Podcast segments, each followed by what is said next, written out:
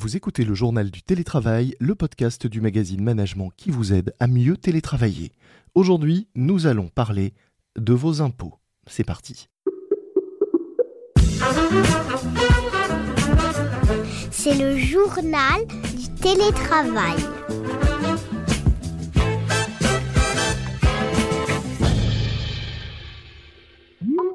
C'est une bonne nouvelle qui n'aura sans doute pas échappé à certains télétravailleurs. Cette année, il est possible de déduire un certain nombre de frais liés au télétravail de ses revenus imposables, mais lesquels, pour quel montant et comment?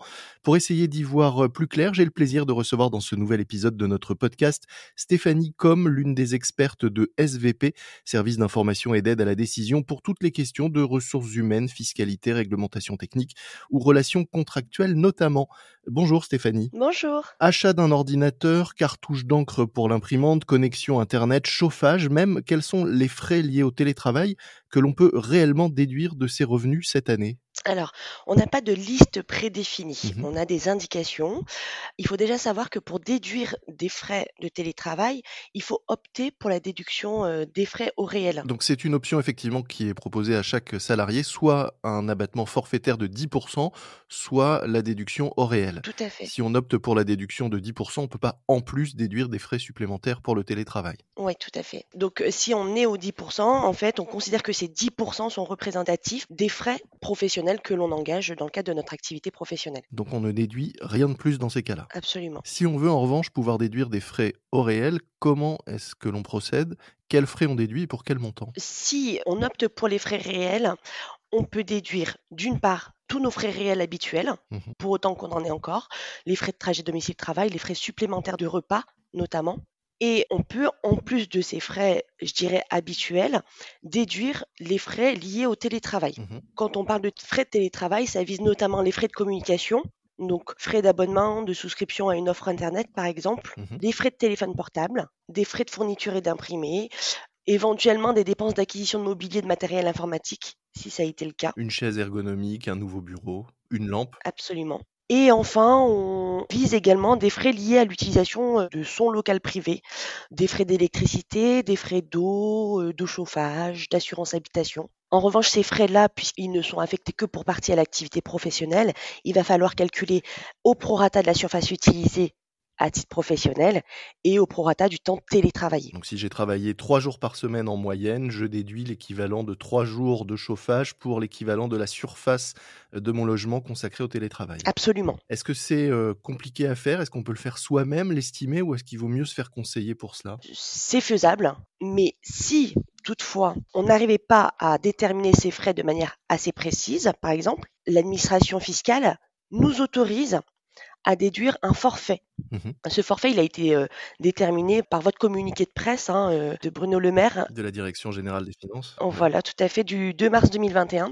Et ce forfait, il est de 2,50 euros par jour de télétravail à domicile. Et donc ce- ces 2,50€ par jour de télétravail sont en plus limités, il y a un montant maximum qu'on ne peut pas dépasser, c'est ça? Tout à fait. Ces 2,50 euros de télétravail, sont, ils sont plafonnés à 550 euros par an. Mhm. C'est 12,50 euros à la semaine, 50 euros par mois ou 550 euros à l'année. Alors ce forfait de 2,50€ par jour, il s'applique si on décide à nouveau de déclarer des frais réels. On ne l'ajoute pas aux frais euh, si on, est, euh, on bénéficie de la déduction forfaitaire. Tout à fait.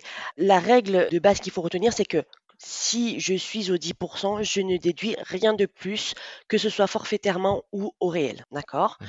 Ensuite, si j'opte pour les frais réels, soit je déduis mes frais de télétravail au réel, soit j'applique le forfait parce que j'ai pas envie de m'embêter, euh, rassembler toutes mes factures euh, et les proratiser en temps de télétravail et euh, en surface utilisée. Sachant que ces justificatifs, il faut les conserver. Et combien de temps est-ce qu'il faut les conserver pour pouvoir prouver qu'on a bien dépensé telle somme euh, au réel dans l'achat d'un ordinateur, d'un équipement ou, autre Les justificatifs, il faut effectivement les conserver et les présenter à l'administration fiscale à sa demande.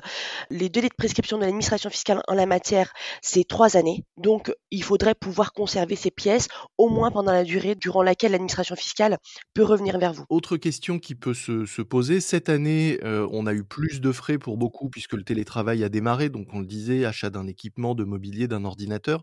Ça peut potentiellement être plus intéressant de passer au réel pour cette année, mais est-ce qu'on peut changer à la carte et chaque année de mode de calcul, passer une année au réel, une année au forfait, ou est-ce qu'on s'engage sur un certain nombre d'années lorsqu'on change de, de, mode de calcul? Ah non, la déductibilité des frais professionnels dans le cadre de l'impôt sur le revenu, elle est annuelle. Donc l'option, elle se réalise chaque année au moment de la déclaration d'impôt sur le revenu. Donc on peut choisir ce qui est plus favorable. Si cette année c'est le réel, on opte pour le réel. Si ça redevient le forfait, on repassera au forfait l'année prochaine. Absolument. Autre question euh, qui peut se poser euh, en cette période de télétravail, on parlait des frais de déplacement. Est-ce que les frais de déplacement pour aller télétravailler pour ceux qui ont choisi de, s'isoler euh, à la campagne, chez leurs parents, chez des amis, est-ce qu'on peut les prendre en compte? Est-ce que c'est considéré comme des frais de déplacement que d'aller se confiner à l'autre bout de la France pour télétravailler? Alors non, ce ne sont pas des frais professionnels. Hein. On a la possibilité de déduire des frais de trajet domicile-travail lorsque l'on ne télétravaille pas et qu'on a opté pour les frais réels, mmh pourvu qu'on puisse justifier qu'on est au bureau ce jour-là. En revanche, ce sont les seuls frais de déplacement déductibles, je dirais. Donc les télétravailleurs qui sont partis télétravailler à l'autre bout de la France ne peuvent pas déduire ces frais et ceux qui sont partis, partis télétravailler, on en a vu à l'étranger, ne peuvent pas non plus déduire le prix de leur billet d'avion au titre des frais professionnels. Tout à fait. vous parliez également des frais de, de, repas. Alors attention, ce sont ceux des repas pris à l'extérieur. En revanche, aucun frais de repas n'est possible en télétravail, je crois. Oui, c'est ça, c'est exactement ça. Dans le cadre du télétravail, on considère que le frais de repas pris à la maison, ce sont des frais qui sont personnels. Donc, n'étant pas professionnels, ils ne sont pas déductibles. En revanche, tout ce que l'on supporte en frais supplémentaires de repas lorsque l'on est obligé de travailler à l'extérieur reste déductible selon les règles de droit commun. Autre question qui peut se poser, la garde d'enfants quand on est deux parents en télétravail, est-ce que ça fait partie des frais professionnels non, ou pas? Ça reste une dépense qui est personnelle et qui ne peut pas venir imputer le montant du revenu imposable en matière d'impôt sur le revenu. Hein. En revanche, on bénéficie d'une réduction au titre de l'emploi d'un salarié à domicile par exemple ou d'une garde d'enfants. Tout à fait. Est-ce qu'il y a d'autres frais auxquels on ne pense pas nécessairement et que l'on peut déduire lorsqu'on est en télétravail? Oui, il y a les, tout ce qui est fourniture, les consommables, type cartouche d'encre pour une imprimante ou les ramettes de papier. Jusqu'à l'ampoule de son bureau. Et oui, l'ampoule de son bureau. Autre cas euh, qu'on n'a pas évoqué, euh, certains employeurs ont choisi de verser euh, une aide aux, télétravailleurs pour leur permettre notamment de s'équiper. Comment est-ce qu'on calcule ça dans, ses, dans son, sa déclaration de revenus cette année? Est-ce qu'il y a des choses qu'on doit intégrer puis déduire? Enfin, comment ça se passe? Oui.